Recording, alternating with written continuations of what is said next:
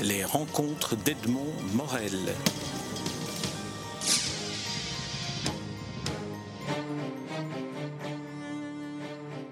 Philippe Robiette, nous nous rencontrons dans le cadre de la Foire du Livre, édition 2014 de, Bruxelles.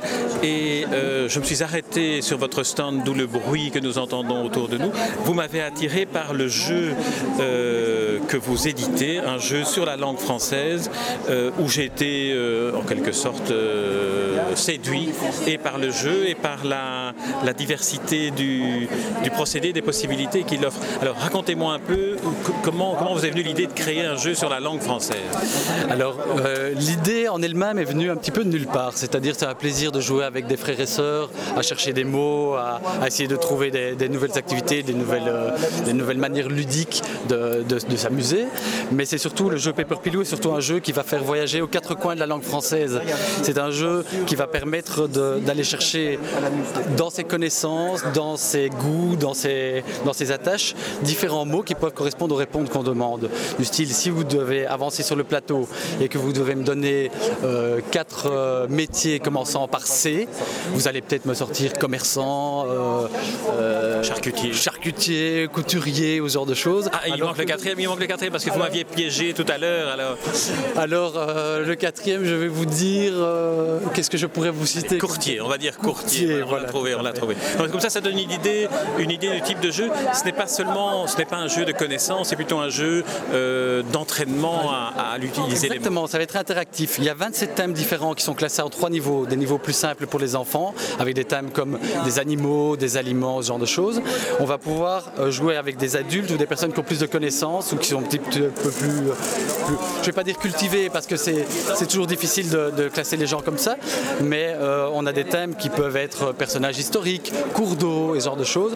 On, on peut différencier les petites cartes d'après le niveau aussi pour voir si on joue avec des enfants, si on joue avec des adultes. Et ça permet autant d'imagination que de la négociation sur certaines réponses. Certains vont accepter en disant oui, je trouve que c'est plus ou moins valable. D'autres vont dire oui, ça rentre tout à fait dans le cadre de la réponse ce genre de choses. On va, pour les plus jeunes de 8 à 12 ans, ça apprend le vocabulaire, l'orthographe. Pour les plus grands, surtout quand on joue en équipe, ça devient très vite euh, un jeu d'ambiance. Alors le principe est un jeu, euh, c'est une, une, table de jeu sur laquelle on se déplace. On déplace des pions à l'aide d'un dé et des mouvements du dé. Alors, euh, racontez-nous un peu la trajectoire que, nous allons faire. Alors, Pepper Pilou, c'est le nom du, jeu? Ça vient d'où Pepper Pilou est le nom du jeu. Pourquoi Pepper Pilou? C'est une question qu'on me pose souvent. Parce que moi, je m'appelle Philippe. Donc, Pilou, c'est mon surnom. Et je trouvais que Pepper Pilou, qui est un nom, Pilou au poivre en fait, que j'ai répété pendant de longues années en vacances en énervant tout le monde autour de moi, au moment de créer le jeu, je me suis dit, ce Pepper Pilou a un petit côté sympathique. Et je me suis dit, on va lier le jeu avec le nom. Et donc, pour revenir à ce que vous disiez, on est dans un principe de jeu de loi avec des cases qui comportent chaque fois des couleurs différentes et au milieu desquelles on peut trouver une lettre on va se balader sur ce parcours. Chaque fois, on regarde le nom, la couleur de la case. Alors, la couleur correspond à un thème qui est placé au milieu du plateau. Dites-nous quels sont les. Ici, dans ce cas-ci, on a ah, dans, ce cas-ci, on a métier, partie du corps, animaux, personnages fictifs, pays ou objets. Mais comme on peut le voir sur les règles du jeu, vous avez 9 thèmes faciles, 9 thèmes moyens et 9 thèmes difficiles. Donc pendant la partie, avec les cartes que chaque joueur va recevoir, on peut faire varier ces thèmes au milieu. On peut aller choisir des thèmes qui sont plus dans nos, dans nos, dans nos goûts et essayer d'enlever des thèmes qui, sont, euh, qui favorisent trop euh, d'autres joueurs ou ce genre de choses aussi. Donc il y a la connaissance qui, qui prend part au jeu, mais euh, l'interactivité, le fait de pouvoir changer, rejouer, faire passer le tour, ramène à cet aspect de jeu qui évite que ce soit uniquement la connaissance qui, qui prime et qui mette en évidence la connaissance des joueurs.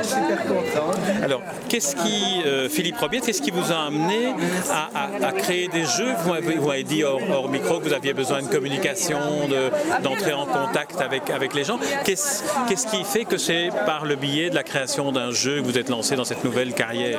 La première réponse qui me vient à la tête, c'est je suis l'aîné de trois frères et sœurs. Et, j'ai fait pas mal de mouvements de jeunesse quand j'étais petit aussi. J'ai toujours bien aimé inventer des jeux, créer, créer des histoires et ce genre de choses. Dans la tête, il passe 150 idées par jour. Il y en a toujours trois ou quatre qu'on peut suivre qui sont valables, les autres qu'on oublie. Mais quand il y a une bonne idée qui passe, parfois on prend prend son bout de papier, un crayon, se dit tiens ça vaut la peine d'aller plus loin.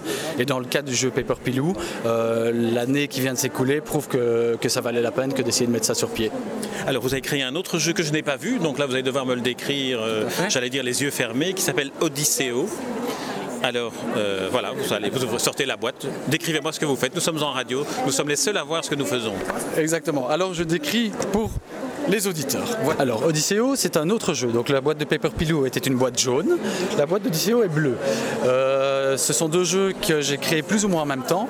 Odysseo est plus basé sur le hasard et la stratégie. Alors, euh, ça s'appelle Odysseo. Pourquoi? C'est une forme d'Odyssée. On va devoir traverser le plateau avec ses propres pions. On peut jouer à 2, à 3 ou à 4 sans que les règles ne changent absolument et euh, il va falloir éviter toutes les embûches. Pour ça qu'on parle d'une forme d'odyssée. On va devoir avancer ses pions sur le plateau, essayer de les sortir chez l'adversaire ou chez les adversaires si on joue à plusieurs, si on joue à trois ou si on joue à quatre. Euh, cela en évitant de se faire manger ses pions par l'adversaire, en évitant de se faire bloquer les pions par l'adversaire. On peut jouer euh, avec 5 pions, avec 10 pions, avec 15 pions, ça change absolument rien. Et dans les règles du jeu, il y a un petit tableau qui permet de voir le temps que va durer la partie. Petite aide instructive simplement au niveau d'une information. Euh, si on sait compter jusqu'à 12, on sait jouer. Maintenant, sur la boîte, j'ai indiqué volontairement raisonnable, prudent, optimiste ou audacieux, parce que chaque joueur va jouer avec sa personnalité. Certains seront plus réfléchis et vont plutôt jouer au niveau défensif en laissant l'adversaire venir. D'autres auront tendance à se disperser, qui peut être une très bonne tactique aussi. Il n'y a pas vraiment de règles ou de manière de jouer qui permet de gagner davantage qu'une autre, mais chaque joueur va se retrouver face à lui-même dans sa manière de jouer.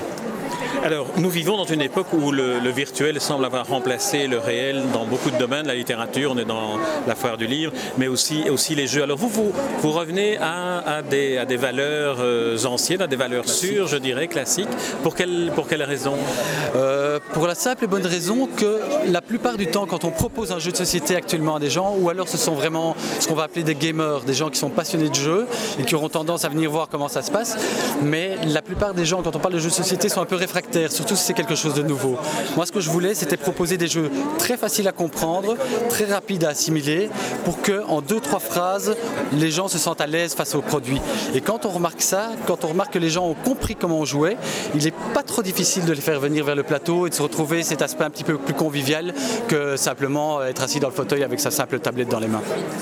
Très bien, eh bien Philippe Robiette, je vous remercie pour cette interview. Alors je rappelle les noms des deux jeux que vous avez inventés, créés euh, et, mis en circulation, euh, Pepper Pilou et Odysseo. Alors le, coût de chacun de ces jeux, c'est euh, Moi je les mets en prix conseillé au magasin à 29 euros, ce qui est assez raisonnable apparemment d'après le marché, mais ce qui me permet aussi moi de faire connaître un petit peu les jeux, de les faire voyager et le bouche à oreille, il n'y a rien de tel pour, pour ce genre de produit. Et le bouche à oreille, nous y avons contribué largement en faisant cette interview. Je vous remercie. Grand plaisir. Merci beaucoup. Je vous remercie.